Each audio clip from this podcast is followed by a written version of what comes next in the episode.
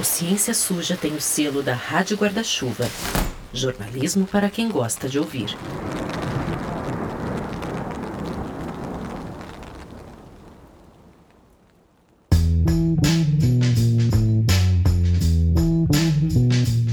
Oi, gente, tudo bom? Só para avisar que esse episódio faz parte de uma parceria com o Observatório de Políticas Científicas do Instituto Questão de Ciência, o IQC, e tem apoio do Instituto Serra Pilheira. O observatório tem o objetivo de estimular o uso de evidências na elaboração de políticas públicas de ciência e tecnologia no Brasil. Os episódios dessa parceria, e são seis episódios, têm um formato de mesa cast, de debate que é diferente dos nossos episódios regulares da segunda temporada, que tem aquela pegada mais narrativa que você já está acostumado. Esses episódios de debate, os mesacasts, eles vão ser publicados às quintas, a cada 15 dias, intercalando com os episódios regulares. Tomara que você goste.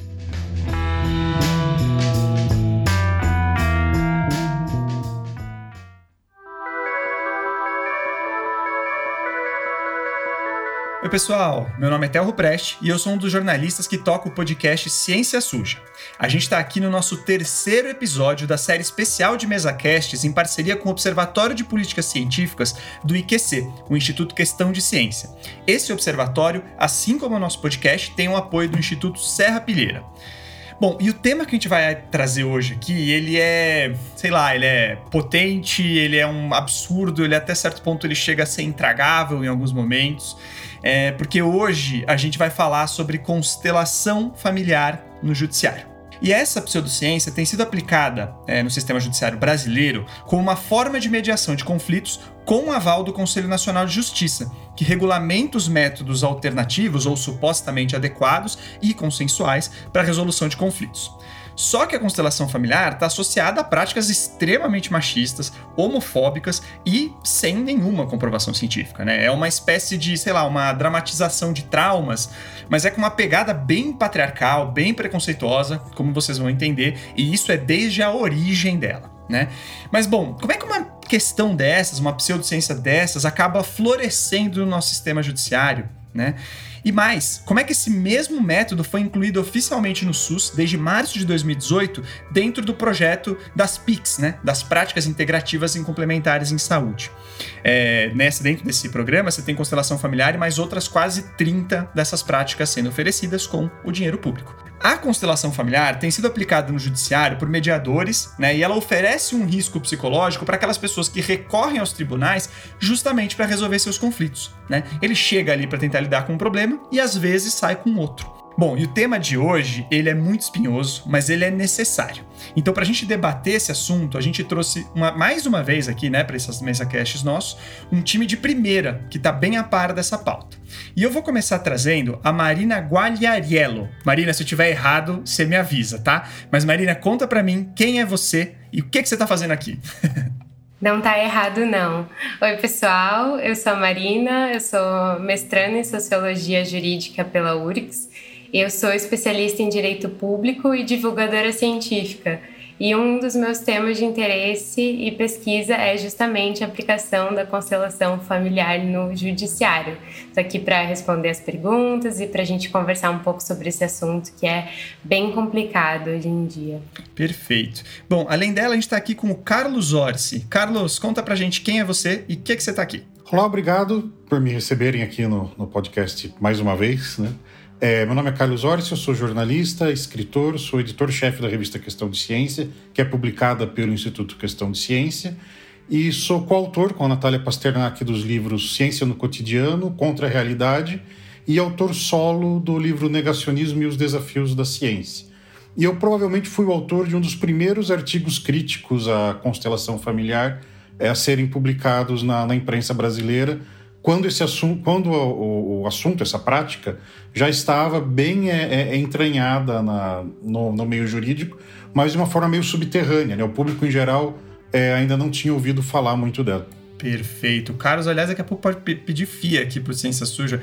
É a terceira vez dele aqui já. Ele já teve num episódio regular, nosso primeiro de estreia mesmo do podcast. Depois ele participou de um outro MesaCast, né? E agora está aqui ele de novo. já, já dedicou bastante aqui ao projeto, Carlos. Obrigado, viu? É, bom, e o nosso terceiro convidado é o Matheus França. Matheus, conta pra gente quem é você, por que você tá aqui. Olá, tudo bem? Então, sou Matheus França, eu sou mestre em Direito pela URCS também, né, pela Federal do Rio Grande do Sul, assim como a Marina. E assim como a Marina, eu sou pesquisador no grupo de pesquisa Direito e Sociedade. Atualmente, né, eu moro no Rio Grande do Norte, onde trabalho como pesquisador em uma cooperação feita entre a Secretaria de Estado do Trabalho, Habitação e Assistência Social, o Instituto Presidente Kennedy e a FAPERN.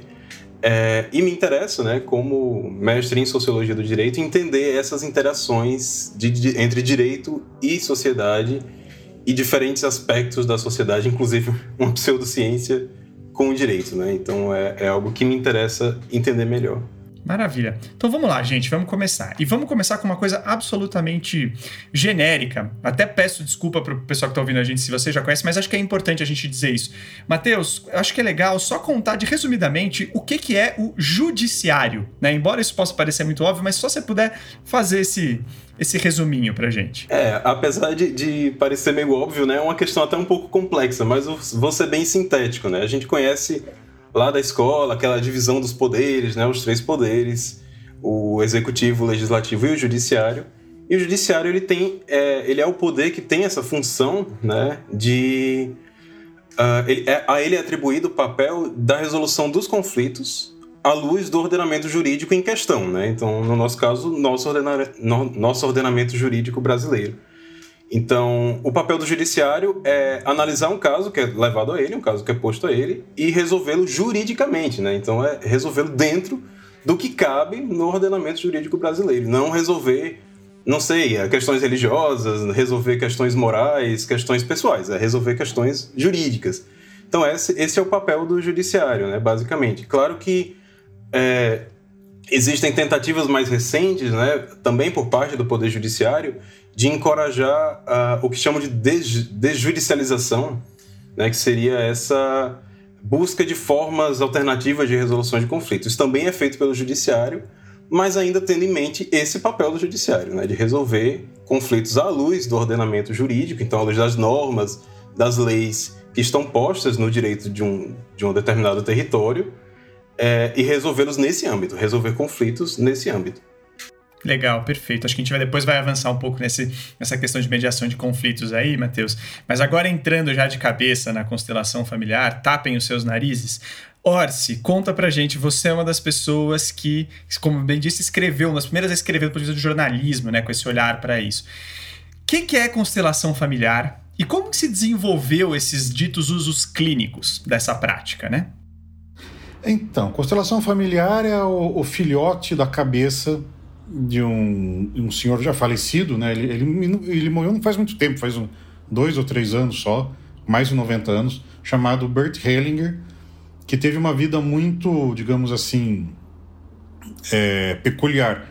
Ele foi padre da Igreja Católica, jesuíta, da Ordem dos Jesuítas, foi missionário na África do Sul, entre o, o, o povo Zulu da África do Sul, e depois ele voltou para a Alemanha, ele é alemão, ele abandonou a, a batina, ele saiu da igreja e, e criou uma mistura que é, é, é, meio espiritismo, meio psicanálise, algumas coisas que ele puxou de Freud, e meio é, é, o ele diz assim de tradições, de formas de resolução de conflitos dentro da cultura Zulu, que é a constelação familiar, que é assim descrevendo de forma superficial é, é parece um tipo de psicodrama as pessoas que têm algum tipo, famílias que têm algum tipo de conflito, a pessoa que tem algum tipo de conflito, ela se apresenta ao constelador que usa ou voluntários, ou pode ser ter objetos, sabe, bonequinhos, móveis, tal, para representar os outros membros da família é, da pessoa. E aí essas pessoas, objetos tal, vão sendo posicionados no espaço, numa sala, no consultório, e dependendo das posições relativas em que essas pessoas, objetos param, daí o nome constelação, quer dizer, né, um conjunto de, de pontos é, com uma determinado, formando uma, um determinado desenho, o constelador interpreta as raízes do, dos problemas do, de seu cliente, de seu paciente. É, problemas disso. Primeiro, é, não existe nenhuma validação científica, clínica, de que isso realmente ajude em alguma coisa.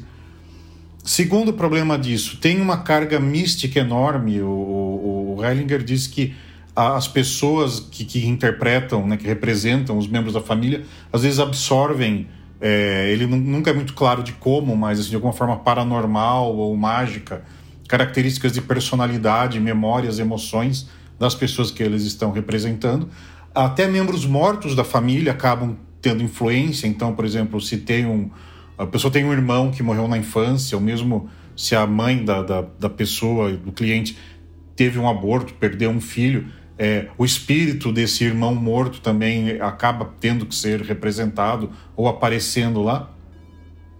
E o terceiro problema, que eu acho que é o que mais chama atenção, e do ponto de vista judiciário talvez seja o mais grave, a interpretação da constelação se dá sob uma chave extremamente hierárquica e é uma hierarquia machista. Quer dizer, a ideia do Hellinger é que as pessoas são bem ajustadas é, psicológica e socialmente quando elas estão bem posicionadas dentro de suas famílias, quando elas estão no lugar certo. E o lugar certo das pessoas na família é um lugar é, dentro de uma hierarquia que tem como ponto máximo o pai. Então, o respeito devido ao pai é a coisa mais importante da hierarquia, e depois aos irmãos mais velhos, e depois aos irmãos mais novos. É uma coisa bem. É, é, é você pensando no passado Hellinger como um padre católico conservador, dá para ter uma, uma ideia do, do que ele acha que é uma família correta.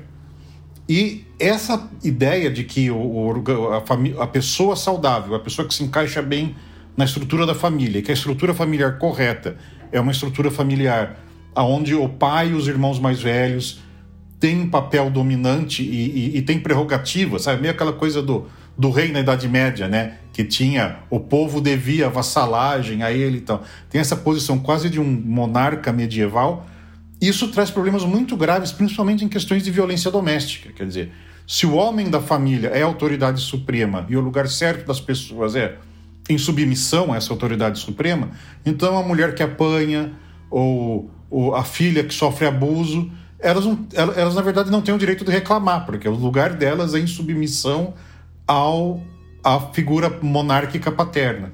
E se você transfere isso para o judiciário, para a resolução de, de, de né, de, de, casos de violência doméstica, de guarda de crianças, etc., já dá para ter uma ideia do tipo de dano que, que isso traz. Né?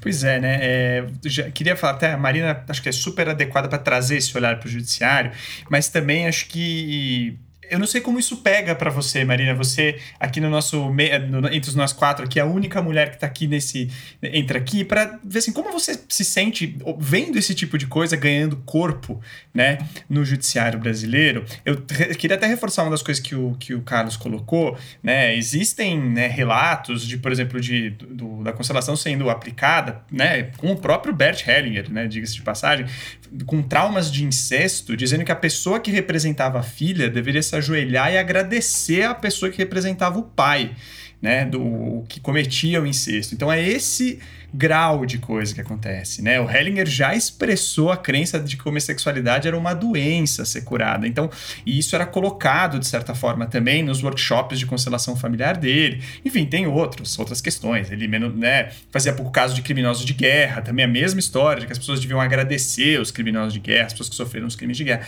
Então, é este grau de peso que a gente está colocando, né, Marina?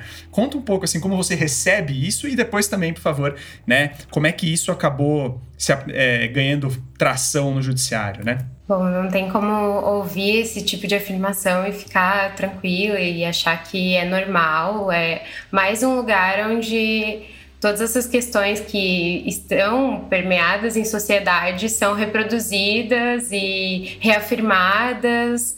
E obviamente a, até as religiões que são reproduzidas né os aspectos religiosos e os aspectos são todos de religiões brancas né nunca é de uma religião é, afrodescendente, nunca é de uma religião indígena. Então, assim, tudo que a gente tem, vê na constelação é uma reprodução de preconceitos e de é, do status quo que a gente vê em sociedade também, nos estudos de ciências sociais. Então, o que se vê ali é a reprodução de um machismo escancarado, assim, E fora que ela ameniza situações, como foi falado, né, pelo Theo ali, de pedofilia mesmo, passa pano para esse tipo de situação é, descaradamente. Isso aparece nos textos, aparece nos livros. Então, assim, não é nem sequer escondido o que a teoria pensa acerca desses assuntos, a homofobia que ela reproduz e opiniões assim sobre também adoção, enfim, uma infinidade de assuntos que a constelação familiar vai tratar dessa forma que, de novo, é uma reprodução do que a gente vê em sociedade de preconceitos absurdos da forma mais é, transparente imaginável, assim, tá lá nos livros, é reproduzido também nas conferências, né? Existem conferências que o Bert Hellinger já deu e ele fala isso claramente e está sendo aceita abertamente pelo não só pelo judiciário, mas também de forma clínica, tem sido usada, né, amplamente aí na sociedade brasileira. Então, em relação à pergunta de como ela entrou no judiciário, a constelação familiar ela foi criada nos anos 70 e ela chega no Brasil ali cerca de 99, mais ou menos, mas o uso dela no judiciário vai acontecer só a partir de 2012 aproximadamente. E ela começa sendo usada nas áreas de família, por casos como divórcio, decisões de guarda de filhos, violência doméstica, e tem bastante destaque para uma figura central que é o Sam Storch que ele fez o curso com Bert Hellinger e propôs essa aplicação então da constelação familiar nas varas de justiça, iniciando pela vara em que ele atuava como juiz. Então, Sam Storch é juiz de uma vara, se eu não me engano, de família, não sei se é ainda até hoje, mas era nesse período, e ele propõe essa aplicação no judiciário. E essa demora para que isso acontecesse, né, essa população popularização no judiciário, que vai acontecer só lá em 2012, se deu principalmente porque, primeiro, há uma insatisfação com o judiciário, inclusive internamente, com essa ideia de que o judiciário é lento e lotado de processos, e ao longo dos anos, né, foi se consolidando um discurso e ganhando força no judiciário esse discurso que inclusive compõe a reforma do judiciário, da origem ao CNJ, de que o motivo disso é que as pessoas entram demais com processos judiciais, elas entram por qualquer motivo. E aí as formas alternativas de resolução de conflitos foram ganhando força como essa forma ágil de resolver os conflitos, né? Ela começa a ganhar mais e mais relevância. Quando na verdade os estudos mostram que o que aumenta de fato o número de processos são os grandes litigantes, né, como bancos e o próprio Estado. Então, se cria essa válvula de escape para que o cidadão comum vai redirecionando as suas demandas. E ali em 2010, então, o CNJ cria a Resolução 125, que é amplamente mencionada pelo pessoal que aplica a constelação familiar no judiciário porque essa resolução ela abre para qualquer forma de é, resolução alternativa de conflitos para ser usado no judiciário, justamente como essa válvula de escape para os processos. Então, ela tá, traz muitos, muito poucos critérios. Por exemplo, ela traz que deve haver um treinamento de quem for aplicar quaisquer métodos de resolução alternativa, mas não explica o que, que esse treinamento deveria ser, quais métodos são possíveis. Então, há muito mais um incentivo de que se apliquem formas de resolução alternativa de conflitos do que de fato ali um filtro, uma preocupação com a qualidade desse formato. Então, existe, por exemplo, nessa mesma resolução uma pressão para que os juízes implementem formas alternativas de resolução de conflitos e isso é critério para promoção desses, desses magistrados no judiciário.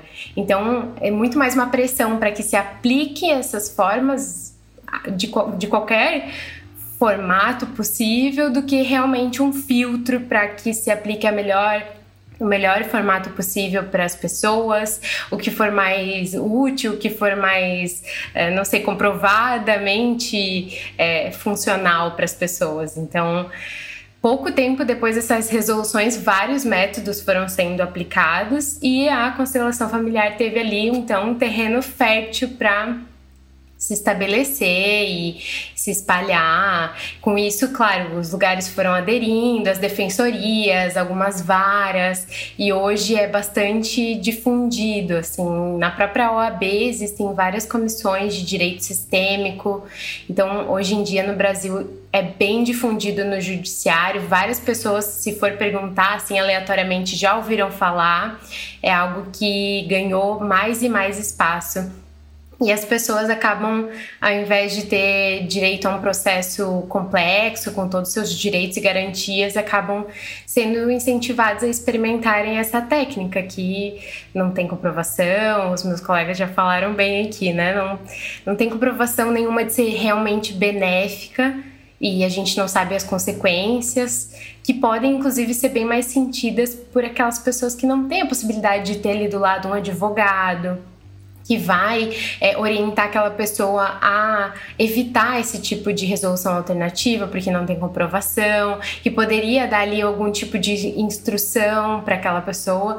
Então, todo mundo que não tem recursos ou informações suficientes para entender do que, que isso se trata, o que de, de fato é a constelação, acaba sofrendo, consequentemente, muito mais com essa digamos assim, esse empurrãozinho que o judiciário dá para que as pessoas optem por esse formato e não pelo tradicional. Pois é, eu fico imaginando uma vara de família com esse tipo de, de, de abordagem, acho especialmente difícil de imaginar isso.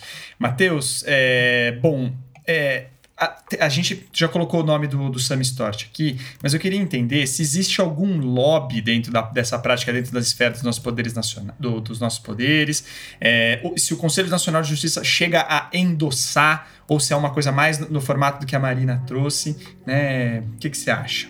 É, então, sobre a questão do lobby, né, no, no Brasil nem sempre é muito fácil é, mostrar né, como funciona uma forma de lobby, ou mostrar né, é, como digamos, escancarar as evidências de que existe um lobby. É, não, não, é tão simples assim, né? Mas, primeiro, né, a gente tem que ter em mente que constelação familiar envolve a movimentação de muito dinheiro. Constelação familiar e o direito sistêmico, né, que é como chama a marca registrada da constelação familiar mais judiciário, mais, enfim, operação do direito aqui no Brasil é, movimenta bastante dinheiro. Então, se a gente for pensar só no, no judiciário, né, então esquecendo, por exemplo, clínicas né, que, que é, oferecem como uma, uma, espécie de terapia a constelação familiar, se a gente for pensar só no judiciário, existe uma série de cursos, cursos de formação, cursos preparatórios, cursos de aperfeiçoamento, ou às vezes um curso só para promover uma reflexão. Se a gente abre uh, sites, né, se a gente abre portais dos principais cursos que oferecem uh, algum, alguma, algum aprendizado sobre constelação familiar, a gente vai encontrar sobre uma gama de, de situações. Então, constelação familiar para direito do trabalho, constelação familiar para empresas, constelação familiar para amamentação. É, você encontra uma diversidade de combinações que são oferecidas em cursos que não são tão baratos. Então, a gente tem que saber que, primeiro, né, primeiro ponto, movimenta dinheiro, né? Algo que movimenta dinheiro. E eu acho que uma boa ilustração disso foi a audiência pública que aconteceu né, no Senado. É, já tem um tempo, mas foi esse ano, né? Essa audiência foi promovida pelo senador, uh, pelo senador Eduardo Girão. É, e a princípio, né, a audiência, os convidados do, do senador Eduardo Girão eram sempre pessoas, são, são pessoas, né? Todos são pessoas que oferem lucro com a prática da constelação familiar. E a princípio, nessa audiência pública, só essas pessoas né, tinham sido convidadas. E foi por iniciativa de outro senador, o Sérgio Petecão, que foram convidadas pessoas, é, principalmente cientistas, né, que chegaram lá para criticar, para mostrar problemáticas da constelação familiar. E nenhum deles, nenhuma das pessoas convidadas, né, eu estava entre elas também, nenhum de nós recebe dinheiro, recebe nenhum recurso para falar mal ou para, enfim, apontar problemáticas de, da constelação familiar. Então, isso já é um exemplo. Né? A gente tem uma evidência de que essas pessoas, ou parte dessas pessoas, tem contatos, né? Tem contatos institucionalizados. Sobre o CNJ, é... então, de fato, o CNJ não tem nada oficial, assim, não tem uma resolução que fala tão particularmente da constelação familiar, né? Que, que, mas tem essas, essas resoluções, como a Marina falou, sobre os meios alternativos de resolução de conflitos e acabam isso acaba subsidiando, isso acaba dando base para a aplicação de constelações familiares no judiciário. No entanto, também é verdade que há um tempo, né, o, o próprio Sam Stosh, ele fez um texto, ele publicou, até publicou como artigo se eu não me engano, num periódico lá vinculado à, à comarca em que ele trabalha. Eu posso estar enganado, mas eu tenho quase certeza que sim. E nesse texto ele mostra alguns resultados, né? uma lista, assim, uns tópicos com os resultados. E é verdade também que esse texto foi bem encorajador para o CNJ, né? De, inclusive o, o Sami foi, foi é, homenageado, né? Ele foi bem, bem cumprimentado pelo CNJ por, pela aplicação de constelação familiar como um meio alternativo de resolução de conflitos. Então, embora não, tem, não haja resoluções do CNJ sobre isso, né, várias posturas do CNJ indicam uma certa empolgação com essa ideia, né, principalmente partindo dessa proposta de baixar pilha, né, de adiantar, de acelerar a resolução dos processos, né, então fazer que processos cheguem ao seu fim o mais rápido possível. Então, dentro dessa proposta, é, deu para perceber que o CNJ se empolgou bastante com essa ideia. É, recentemente, né, o CNJ chegou a, principalmente após algumas controvérsias que saíram na mídia, o CNJ se posicionou, é, fez uma nota dizendo que iria avaliar, iria ver o que poderia ser feito, está estudando uma regulamentação, alguma forma de controle, mas é, foi o único pronunciamento nesse sentido e nada muito concreto também, né? nada muito, é, muito robusto. Se eu recebesse um centavo para cada nota que eu recebi de assessor de empresa falando, nós vamos avaliar tal coisa. Hoje, olha, dava para patrocinar uns boas temporadas de podcast Ciência Suja, viu? Aqui, viu, Carlos? Não sei você por aí. Agora, o IQC bateu ponto também naquela, naquela audiência que o Matheus falou, né? É, e acho que isso também reforça a importância do Observatório de Políticas Científicas, né, Carlos? Se você quiser também reforçar um pouco esse quesito. Não é, na, na, audiência pública foi o Paulo, né, representando o IQC especificamente, Paulo Almeida, que é o nosso diretor executivo e é por formação é, advogado e psicólogo, né, ele tem mestrado em neurociência, então ele está bem com um pé em cada uma das, digamos assim, das pranchas em que a constelação familiar tenta se sustentar. E o Marcelo Yamashita, que é ex-diretor do Instituto de Física Teórica da, da Unesp, porque a constelação familiar, né, assim, o, o Hellinger ele nunca foi muito claro sobre de onde viriam essas emanações que fazem com que as pessoas encarnem as características dos parentes do, do constelado, né, do paciente e tal. Mas fala-se muito de energias quânticas, tudo nesse né, quântico é, é uma palavra coringa, né, se encaixa em qualquer lugar. E o Marcelo, que é físico e trabalha com, com questões quânticas, estava lá também para tentar explicar que física quântica não tem nada a ver com isso. O Observatório é uma iniciativa do Instituto Questão de Ciência, capitaneada essa iniciativa pelo Paulo Almeida, exatamente para tentar mapear a, a forma como a ciência é, é tratada nas políticas públicas brasileiras, em termos de financiamento, de resultados, é, de retorno sobre investimento.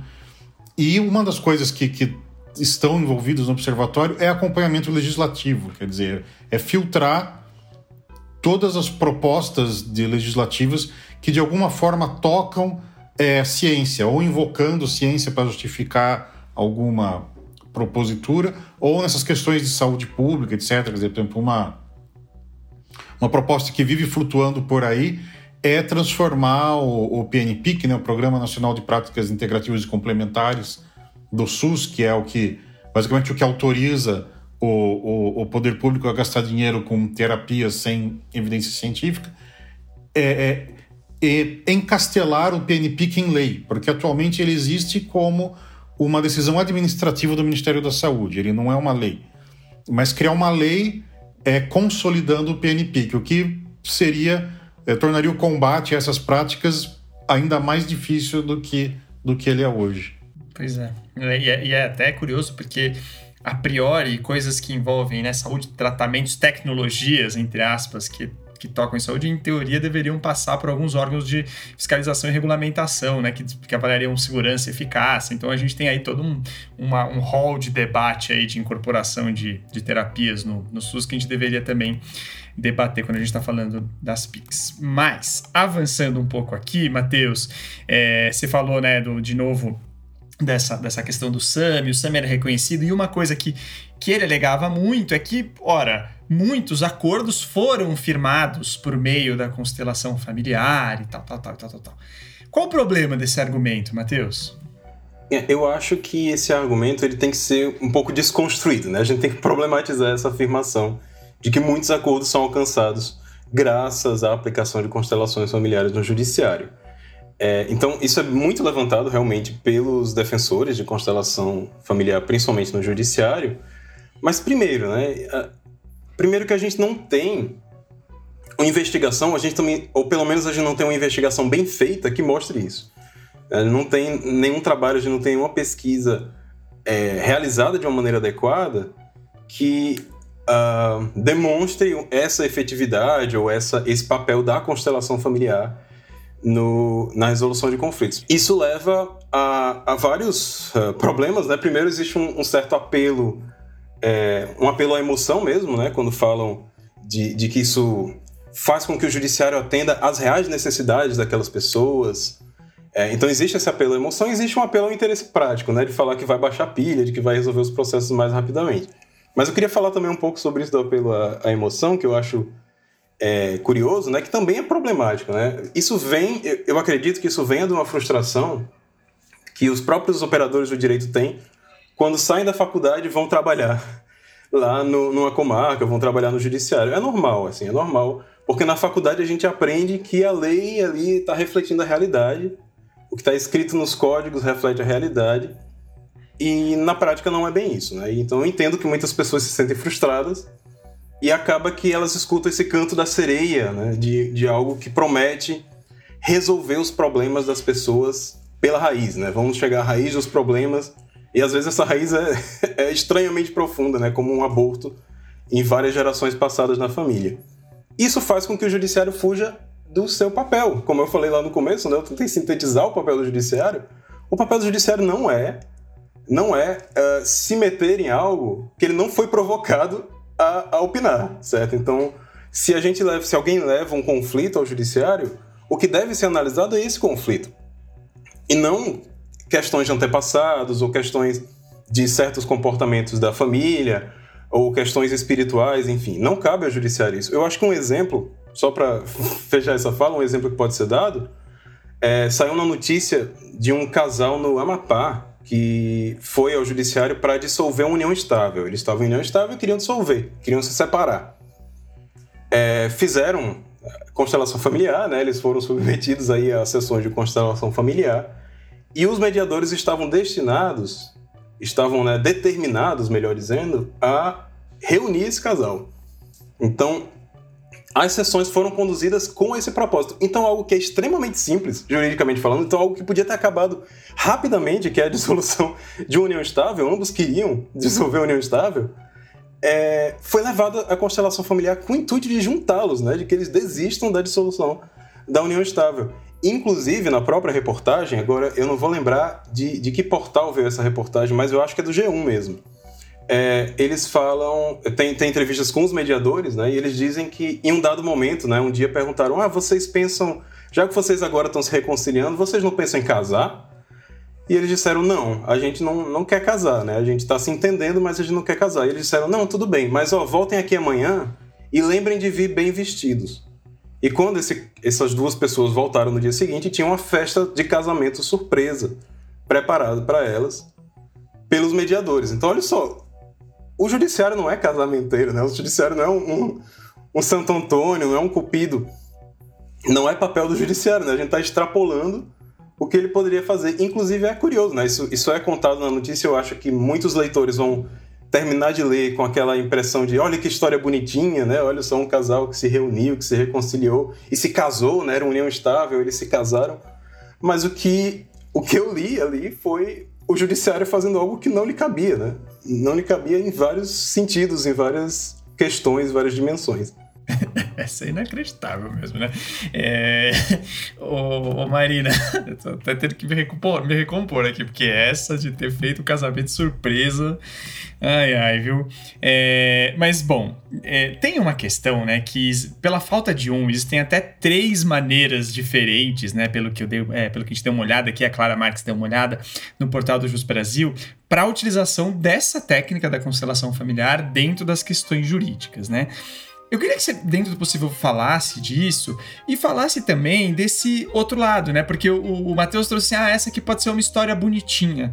Agora, essas três técnicas, no fim das contas, elas podem, vamos dizer, piorar resoluções dos casos, né? Trazer efeitos, vamos dizer, negativos para quando a pessoa que chega ali tentar mediar uma questão? Essa questão de formas de aplicação da constelação familiar aparece em alguns artigos como uma forma de sugestão de como a constelação deveria é, aparecer no judiciário, deveria ser aplicada.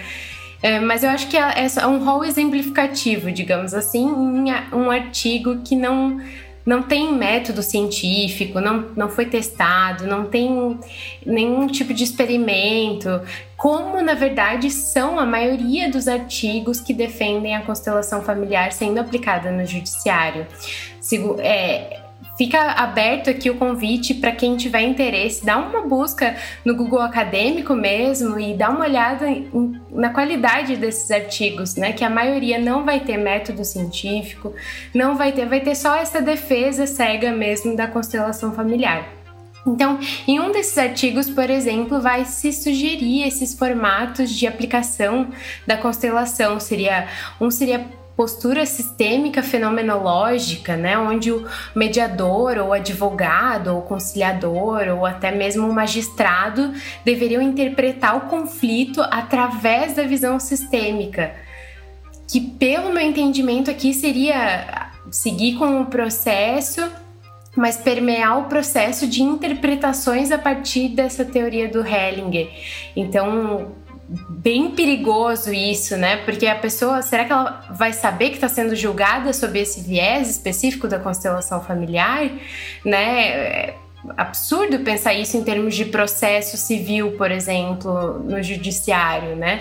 A outra sugestão seria uma intervenção com frases ou exercícios ou dinâmicas sistêmicas, e a terceira intervenção que é sugerida seria a aplicação da constelação de forma concreta, né? Como a gente já conversou aqui com essa encenação do caso, e aí a, pessoa seria de fato avisada, né? Que está acontecendo uma constelação familiar.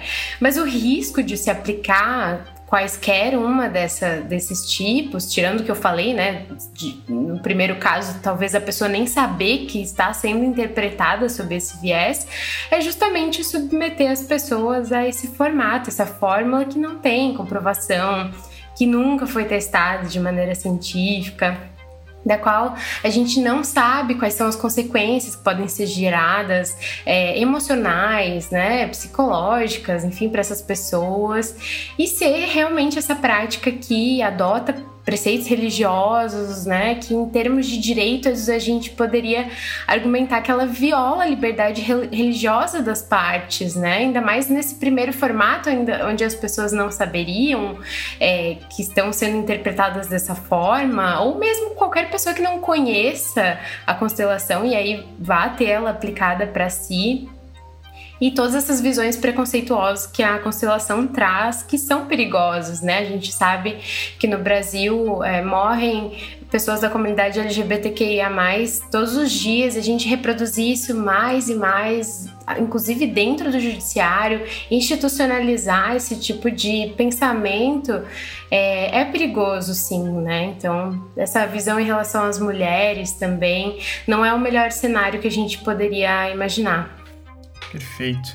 E aí, Hortz, eu não sei o que, que, você acha disso, mas assim, a, a, Marina chegou a tocar nisso, né? Às vezes a pessoa que está no judiciário, eu não sei se ela tem o, vamos dizer, o estofo científico necessário e nem sei se ela deveria ter. É isso, assim, eu não sei se, ou se ela deve ter formas de buscar esse tipo de informação. O que eu queria ver contigo, na verdade, é isso, né? Assim, é como que a pessoa que está ali no judiciário, né, nas suas diferentes instâncias ali, como é que ela pode se abastecer melhor de ciência, né? Como é que ela acha o artigo do Orsi, o artigo das pessoas, para entender que, gente, né, não dá pra gente seguir com isso.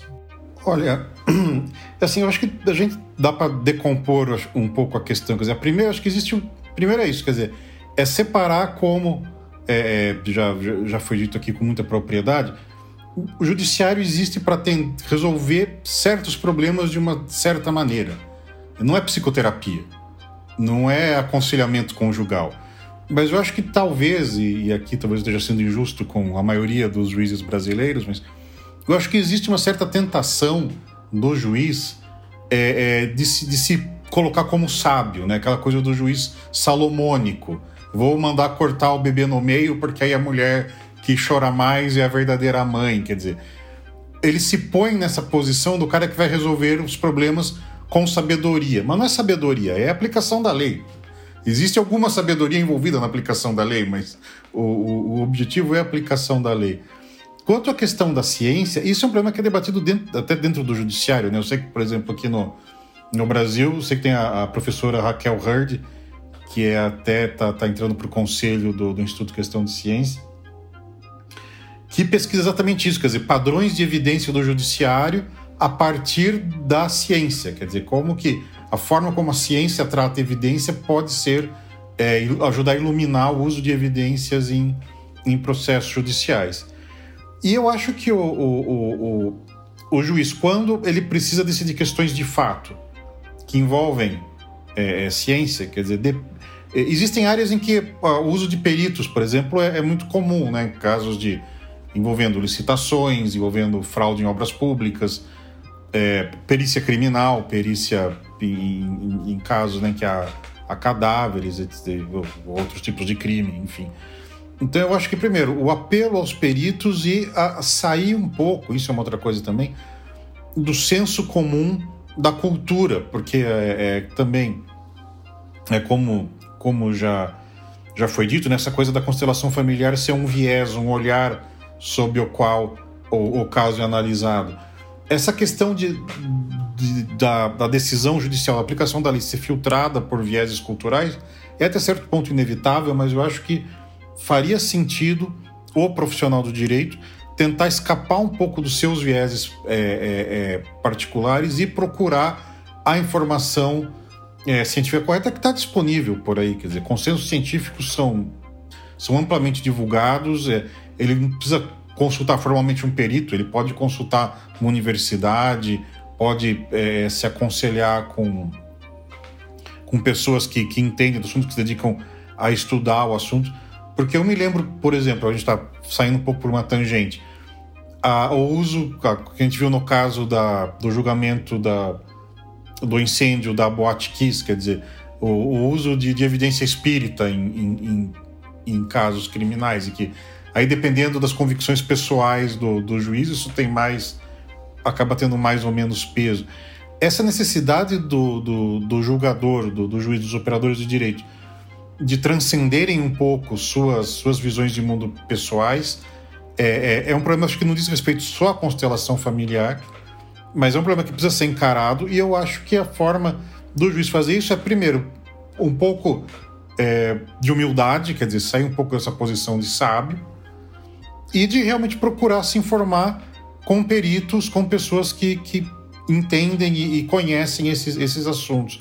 E ser menos, se deixar me seduzir menos por retórica, né, por, por argumentos bonitos, mas que no fim podem acabar é, sendo falaciosos, pela opinião dos colegas. Isso é uma coisa em que talvez é muito parecido com, com a, medicina pré-medicina baseada em evidências, né? em que os tratamentos médicos eram basicamente é, que tratamento o médico vai recomendar? Aquele que os colegas é, é disseram para ele que é bom. Eu acho que o, o judiciário ainda está muito nessa fase pré-baseado em evidências, ele precisa evoluir para essa nova fase, como a medicina vem fazendo. Agora, Marina, é, a participação na constelação familiar, é, ok, ela não é obrigatória, ela é opcional. Mas eu queria entender se às vezes esse opcional ele vem com aquele opcional ok, se você não quer, mas já que você não quer, tá meio dando a entender que você não quer contribuir, né, cara? Então não sei como vai ser para você. Isso pode acontecer e isso nas varas de família pode ser especialmente danoso, Marina? Pode, pode sim, porque de fato ela é opcional, em tese. Mas existe uma série de problemas com essa afirmação, porque apesar de formalmente ser opcional, existem várias relações que vão interferir no trato social, na prática, hum, para que esse convite de participação seja entendido como de fato uma opção que se possa negar, né, que seja passível de ser negada. Então, quando uma pessoa busca o judiciário, ela coloca, deposita ali no judiciário o seu conflito, a sua vida, sob responsabilidade da instituição, né? Então, será que essa pessoa recebe todas as informações sobre o que é a constelação familiar quando ela recebe esse convite? Que ela fica sabendo, inclusive, que não se tem comprovação de nenhuma afirmação feita, que mistura elementos de diferentes religiões, que não se sabe ainda nem as extensões das consequências que se pode ter a partir da aplicação dela. Então, essas pessoas podem ser muitas vezes, inclusive, pessoas que estão em situação de vulnerabilidade, que nem sempre vão entender ou até vão saber até onde vão os seus direitos dentro desse espaço. Então, quais as consequências que podem ser enfrentadas caso elas se recusem? Né? O judiciário geralmente tem aquelas, aqueles espaços gigantescos, aquela arquitetura que, que assusta, né? Então, nem todo mundo se sente confortável nesse ambiente frente àquelas figuras de autoridade para dizer não, né? E isso se reproduz em várias situações. Então, em casos de guarda, por exemplo, quem garante que os pais não vão aceitar qualquer sugestão que a justiça der para que sejam percebidos como melhores pais aos olhos dos magistrados, como alguém que colabora? Porque, afinal de contas, o que está em jogo ali é a guarda dos filhos, né? Não é tão talvez tão opcional assim quanto parece, né? E outra questão é que quando se oferece uma opção dentro do judiciário, o judiciário mesmo empresta sua legitimidade para a atividade que ele propõe, né? Então, poxa, quem é que vai imaginar que o judiciário vai sugerir uma prática sem comprovação científica, sem estudos suficientes para que se possa cogitar aplicar ela? E será que essas pessoas vão receber esse tipo de informação? Ou vão simplesmente aceitar porque elas confiam no judiciário. Inclusive, a própria aplicação no judiciário vai virar argumento para a constelação ser aplicada em outros lugares. Porque olha só, foi aplicado no judiciário. Né? Então, se é a mesma coisa o SUS, olha só, estão aplicando no SUS, o SUS é, abarca a constelação familiar, então quer dizer que é legítima, quer dizer que, poxa, se o Estado está dizendo que isso aqui é legítimo o suficiente para que a gente gaste dinheiro público nisso aqui, bom, então por que, que estaria errado, né?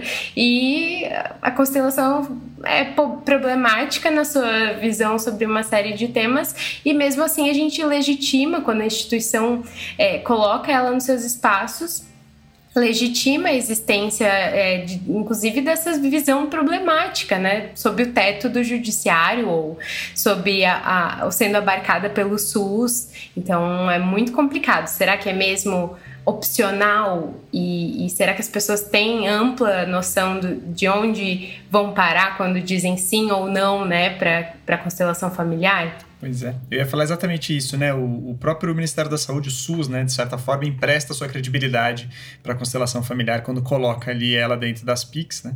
E a gente pode dizer o mesmo, a gente vai ter episódios sobre isso, gente, né? Sobre, já podemos adiantar aqui para nossa audiência, sobre homeopatia. Quando o Conselho Federal de Medicina reconhece a homeopatia como uma especialidade médica, de certa forma também, né? É, ele meio que empresta um pouco isso. Ah, não, ok, mas é um, é, o conselho não é necessariamente um órgão científico pera lá, né? É, isso dá, fica claramente um, uma, um empréstimo de status aí que tem o seu efeito. Agora, Matheus, assim, eu sei que essa é uma pergunta que pode ser uma pergunta de horas, assim. Mas assim, não tem um outro jeito de fazer mediação de conflitos? A justiça restaurativa não pode ajudar a gente de alguma forma? Conta um pouco pra gente disso. É, pois é, existem várias outras, existem vários outros meios é, alternativos de resolução de conflitos, né? Alguns mais simples, como a, a mediação, a negociação. É claro que todo existem, existe um debate, né, no, no direito sobre essa pretensão do CNJ, por exemplo, de encorajar esses meios, mas a gente consegue fazer uma distinção entre alguns que estão lá, né? Então a mediação e a conciliação, elas são, assim, são formas um pouco mais uh, primeiro, né, elas não são formas é, que prometem muito, né? Então, normalmente uma mediação, em uma mediação, a conciliação, as partes são chamadas, vai ter essa figura do mediador, vai ter essa figura de um, de um conciliador, enfim, vai, vai ter uma pessoa lá para facilitar.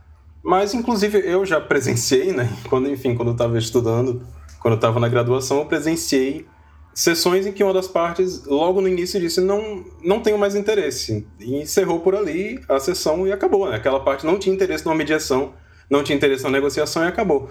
Uma sessão de constelação familiar é um pouco mais complicada. Primeiro, pelo próprio procedimento que envolve. Então, é, algumas, por exemplo, né? Nem sempre, nem sempre os, é, o que é adotado é a constelação familiar da forma mais tradicional que a gente conhece, né? Ela é adotada também, né? Então, de chamar os representantes, né? As pessoas ficam lá, ou os bonequinhos, enfim.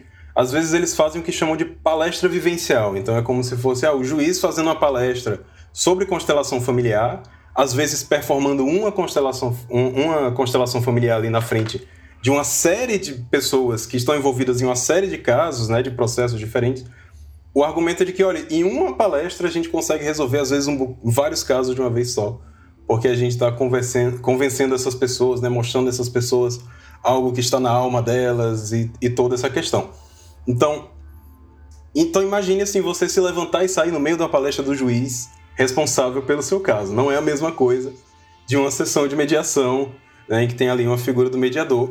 Claro que podem ser discutidas outras uh, problemáticas dos outros meios alternativo de resolução de conflitos, né? Mas o que eu penso, assim, o que eu percebo é que a constelação familiar se distingue por isso, né? Pelo, pela forma como ela acontece, é um pouco mais difícil você se desvencilhar, principalmente considerando tudo isso que a Marina falou. Então, muitas vezes as pessoas chegam lá e escutam mesmo que aquilo ali vem de estudos de, de física quântica, vem de estudos de epigenética, é outra palavra que é muito levantada pelos operadores do direito, a epigenética, que também dá base à constelação familiar, quando a gente sabe que não tem nada a ver, né? não tem nada a ver uma coisa com a outra. É, então a gente vê esse tipo de afirmação para as pessoas, muitas vezes, né, pessoas leigas que estão lá, e promete muito. Né? Quando a gente vê a justificativa de a constelação familiar estar no, na política nacional né, das PICs, né, no SUS, é, é, é assim, admirável. Né? Você vê que ali eles prometem resolver problemas de saúde física, de saúde mental, problemas financeiros, problemas de sociabilidade, enfim, uma série de. É uma, uma pretensão muito grande, né? Eles prometem muito. É, eu e a Marina, nós vimos discursos, né? Vários discursos de operadores do direito. É, falando de constelação familiar, então prometem, falam assim, ah, é bom até para o próprio advogado que está ali facilitando a constelação, porque advogados têm vários problemas de saúde, então tem problemas de gastrite, tem problemas de dor nas costas, e isso pode ser curado também fazendo uma constelação familiar. Então você vê é, esse apelo que você não vê numa mediação. Não se vai dizer que a mediação vai curar esse tipo de coisa, né? Você vê isso sobre a constelação familiar. E tem ainda um discurso, né, até dialogando com a última fala do, do, do Carlos, existe um discurso até de que a constelação familiar é uma superação do viés das pessoas que estão ali. Então eles dizem, é, eu vou posso até dar um exemplo de uma palestra, foi uma palestra vivencial, inclusive, é, em que foi performada uma constelação na OAB Minas Gerais, na sede da OAB Minas Gerais, e lá a pessoa, né, o advogado que estava palestrando, disse: Olha, isso aqui não é da minha cabeça, isso aqui é uma lei natural como a gravidade. Então, isso que eu estou fazendo aqui pode ser feito na Suécia, pode ser feito no Japão, que a gente vai chegar no mesmo resultado, porque não sou eu que estou fazendo essa análise, não sou eu que estou fazendo essa interpretação, são as informações que estamos recebendo aí desse campo quântico. Então, é, por mais que a gente saiba que tem vi vários vieses ali daquelas pessoas, elas usam o próprio discurso né, da constelação para se para dizer que na verdade eles estão buscando se desvencilhar dos próprios vieses. Perfeito, legal. Bom, gente, é, queria fechar com vocês é, discutindo rapidamente se vocês veem caminhos possíveis para a gente justamente, vamos dizer, conscientizar, vai, o judiciário do, do que está acontecendo, né, quando a constelação familiar está ali dentro, como é que a gente ajuda justamente a conscientizar, a revogar isso, né, entre aspas, e até a tirar do, da, do, do, SUS esse tipo de coisa? Pergunta fácil aqui para fechar o, o programa, gente. Não sei quem quer começar, assim. Eu vou fazer a Uni do NT, caiu na Marina. Marina, pegou essa bucha de ser a primeira a responder essa, essa bucha. É complicado, é complicado. Mas eu acho que iniciativas como essa aqui, de a gente falar sobre a constelação, de a gente difundir esse conhecimento do que é a constelação de fato, de uma forma acessível para mais pessoas, não só pessoas da área. Eu acho que essa já é uma iniciativa bem interessante e acho que muita gente ficou sabendo é, sobre constelação através de canais de divulgação divulgação científica. Então, eu tenho uma impressão séria de que talvez a primeira coisa que eu tenha lido sobre constelação familiar, quando eu tive essa dúvida do que era tenha sido o artigo do Carlos. Então, eu acho que essa primeira iniciativa foi gerando outras, que tem gerado outras, e hoje em dia a gente está aí discutindo isso no Congresso Nacional, né? Como teve essa discussão que acho que até o Matheus trouxe. O, o Matheus, inclusive, entrou com um, é, uma proposta de projeto de lei ano passado, né? De justamente retirada da constelação familiar do judiciário me corrija se eu estiver errada, Matheus, mas que teve uma votação é, altíssima em poucos dias. Então, parece que isso já tem surtido efeito, essa discussão é, da constelação familiar no judiciário, as consequências e o que é de fato isso já tem surtido alguns efeitos. A própria, o próprio fato de a gente ter conseguido colocar cientistas para discutirem isso no Congresso Nacional me parece que é um efeito também dessa discussão que foi aumentando, aumentando. Talvez tenha começado lá com o artigo do Carlos e, e hoje em dia a gente já está de, debatendo isso com um pouco mais de naturalidade, né? Quem sabe divulgar divulgando mais o que é a constelação, não só assim de forma nas mídias, né? Mas também com os nossos colegas, perguntar. Né? Eu falo porque sou do, do direito, mas falar na academia, perguntar para as pessoas que têm ido ao judiciário e para os colegas também do direito se sabem o que é e conscientizar as pessoas, acho que também é um passo interessante. Legal, olá, Carlos, vai ter que escrever mais, hein? Diga aí, qual é o seu caminho que você aponta? Olha, bom, primeiro eu queria agradecer, Marina, fiquei, você ganhou, só ganhei o dia hoje que só com essa, com essa, essa declaração dela de que ela talvez tenha começado a se interessar pelo assunto do meu artigo. Acho que é o melhor tipo de, de, de feedback que, que um jornalista pode receber, isso, saber que você acabou afetando até o rumo da carreira de alguém. É, eu acho que é uma das, talvez uma das. Assim, realmente, o caminho para tirar ela do judiciário é um caminho institucional. Quer dizer, tem que ter algum tipo de resolução do Conselho Nacional de Justiça ou um projeto de lei aprovado no, no, no Congresso que realmente é, feche essa, essa, essa porta. Se isso não acontecer, tem que ser pela conscientização, pelo trabalho de formiguinha e tal. Mas assim, a constelação familiar, ela é, eu acho que é, essa peculiaridade dela no judiciário brasileiro é meio, pra, desculpa o clichê, aquela coisa da tempestade perfeita, quer dizer, é, é, o, o, Hellinger, por, até por, pela matriz da, da, da ideologia dele, ser é, um catolicismo muito conservador, que é algo que faz parte da formação da cultura brasileira, e ele usar como, digamos assim, é, justificativa ou como é, meio de ação é, uma linguagem meio espiritual, né, o espírito da família tal. E o Brasil também ser um dos países aonde o espiritismo é mais, mais popular, faz mais parte do senso comum é, é, das pessoas, é, ele pegou, na verdade, as, as duas ideologias religiosas mais populares do Brasil e fundiu num produto que depois chegou aqui e pronto, né? Meio que é, é pato caiu na água, para usar uma, uma, uma, expressão antiga. Então é muito complicado convencer é, as pessoas, porque, na verdade, o que, o que como o Matheus disse, quer dizer, é, no que você apresenta para as pessoas que os preconceitos delas, que os hábitos culturais delas são leis da natureza, não, não sou eu que penso assim, é o universo que foi construído desse jeito, isso é droga pesada. Para você tirar as pessoas dessa, é, não é fácil, mas eu acho que é isso, quer dizer, é um trabalho de conscientização sobre, primeiro, o papel do judiciário. O judiciário não é psicoterapia, o juiz não é o mestre dos magos. É, é, e de conscientização do judiciário sobre o que é evidência, o que é validade, o que não é. é né, o, a, o, o, direito nos, nos Estados Unidos eles têm aquela coisa dos padrões de evidência, né, que vai subindo. Para você justificar uma multa de trânsito, vale só a palavra do guarda. Para você mandar um cara pagar uma indenização, não, você precisa de um pouco mais de evidência. Para você condenar alguém por algum crime grave, aí o, o nível de evidência requerido é muito maior. No Brasil não tem isso, né? Evidência é meio que o que, o que vai convencer o juiz. Então acho que a gente precisa é, cuidar disso no Brasil também. E é, mas isso é um trabalho de formiguinha, é um trabalho de anos. Então acho que o caminho mais próximo realmente é com algum tipo de ação é, legislativa ou normativa direta, que é o que nós estamos tentando construir, né? Conscientizando as pessoas para chegar como o pessoal da constelação chegou. Como o Matheus disse, eles têm acesso a quem faz leis, eles têm acesso a quem baixa normas, nós também temos que conseguir esse acesso e levar é, o nosso lado da história para essas pessoas. Maravilha. Matheus, passa a régua aí. Ah, então eu só. Primeiro, né, vou fazer as palavras dos colegas aqui, né? As minhas.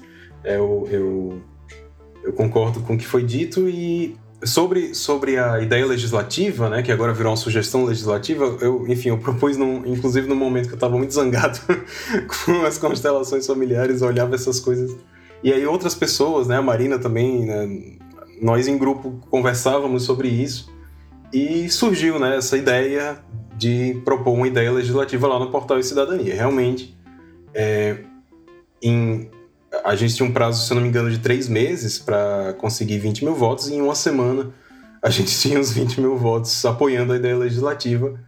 É, isso virou uma sugestão legislativa e a ideia é, na verdade, que constelação familiar saia do, de instituições públicas no Brasil. Né? Então inclui aí é, sistema de educação, né, como tem essas propostas, o sistema prisional, o judiciário e o SUS. É, sou ciente de que é muito complicado, por via legislativa, a gente tirar algo do judiciário. É, preciso fazer essa ressalva aqui, que não é tão simples, né? É uma intervenção de, de um poder no outro, né? Do poder legislativo no judiciário. Nem sempre isso é um caminho tranquilo. Porém, é, eu acredito que somado a esse papel né, de conscientização, então a gente está conversando sobre isso aqui, a gente conversa sobre isso em outros espaços.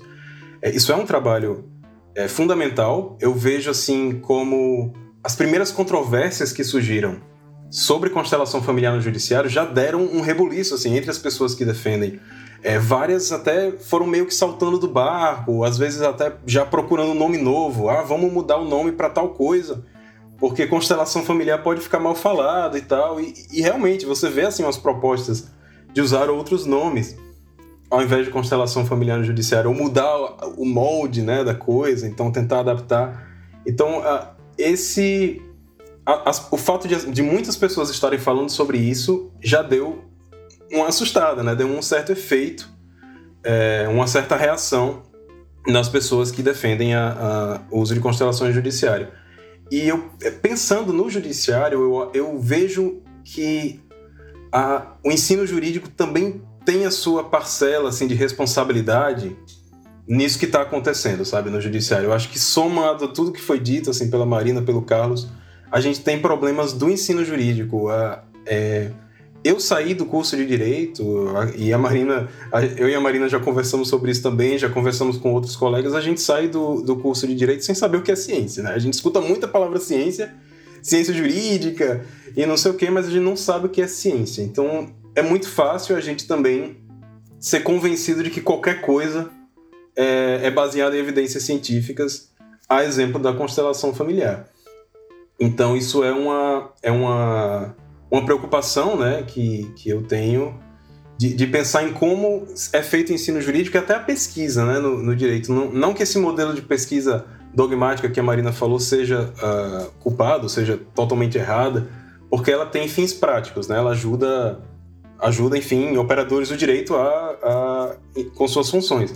Mas essa confusão dessa, desse tipo de pesquisa com ciência acaba trazendo esse, esse tipo de perigo, esse tipo de risco. Então, acho que é, essa, esse papel de conscientização tem que acontecer também nos cursos de direito, né? E, e, o que eu tenho percebido é mais o contrário. Eu tenho percebido a constelação familiar entrando em discussões dos cursos de direito. Né? Eu vi já em tem curso de especialização, né? pós-graduação, e vemos eventualmente isso sendo discutido em sala de aula na graduação também. Então, acho que marcar espaço, né? Ocupar esses espaços também vai ser uma etapa muito importante.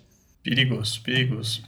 É, é, mais um ponto com a coisa do design inteligente que eu disse antes, gente, do criacionismo 2.0, porque eles iam entravam muito forte pelo caminho da educação, né? Tentavam passar essa ideia do design inteligente. Para quem se interessou, tem um episódio que a gente já fez sobre isso. A gente tá ali atrás, só dá uma olhadinha ali. Mas bom, eu queria agradecer demais a vocês três, viu? Obrigado, Marina. Obrigado, Matheus. Obrigado, Carlos. E também queria agradecer todo mundo aqui que acompanhou a gente até aqui e deixar claro para vocês que a gente vai ter mais episódios especiais do Ciência Suja dessa parceria com o Observatório de Políticas Científicas do IQC. Vocês continuem com a gente aqui. Vocês, por favor, compartilhem para seus amigos, né? Espalhem a notícia aqui do Ciência Suja, né? E reforçando para vocês, eu sou o Terro Preste, um dos criadores do podcast, junto com a Thaís Manarini, o Pedro Belo, o Felipe Barbosa. Nessa segunda temporada, a gente também teve a grande aquisição da Chloé Pinheiro. Temos aqui para esses projetos, para esse projeto especial, com o Observatório na produção, a Clara Marques, a Clarinha, uma grande produtora, super obrigado.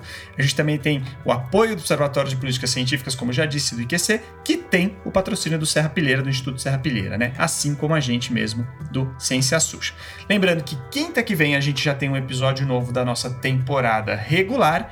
Muito obrigado para todo mundo. Acompanhe a gente nas nossas redes sociais, a gente está no Instagram, no Twitter e no Facebook.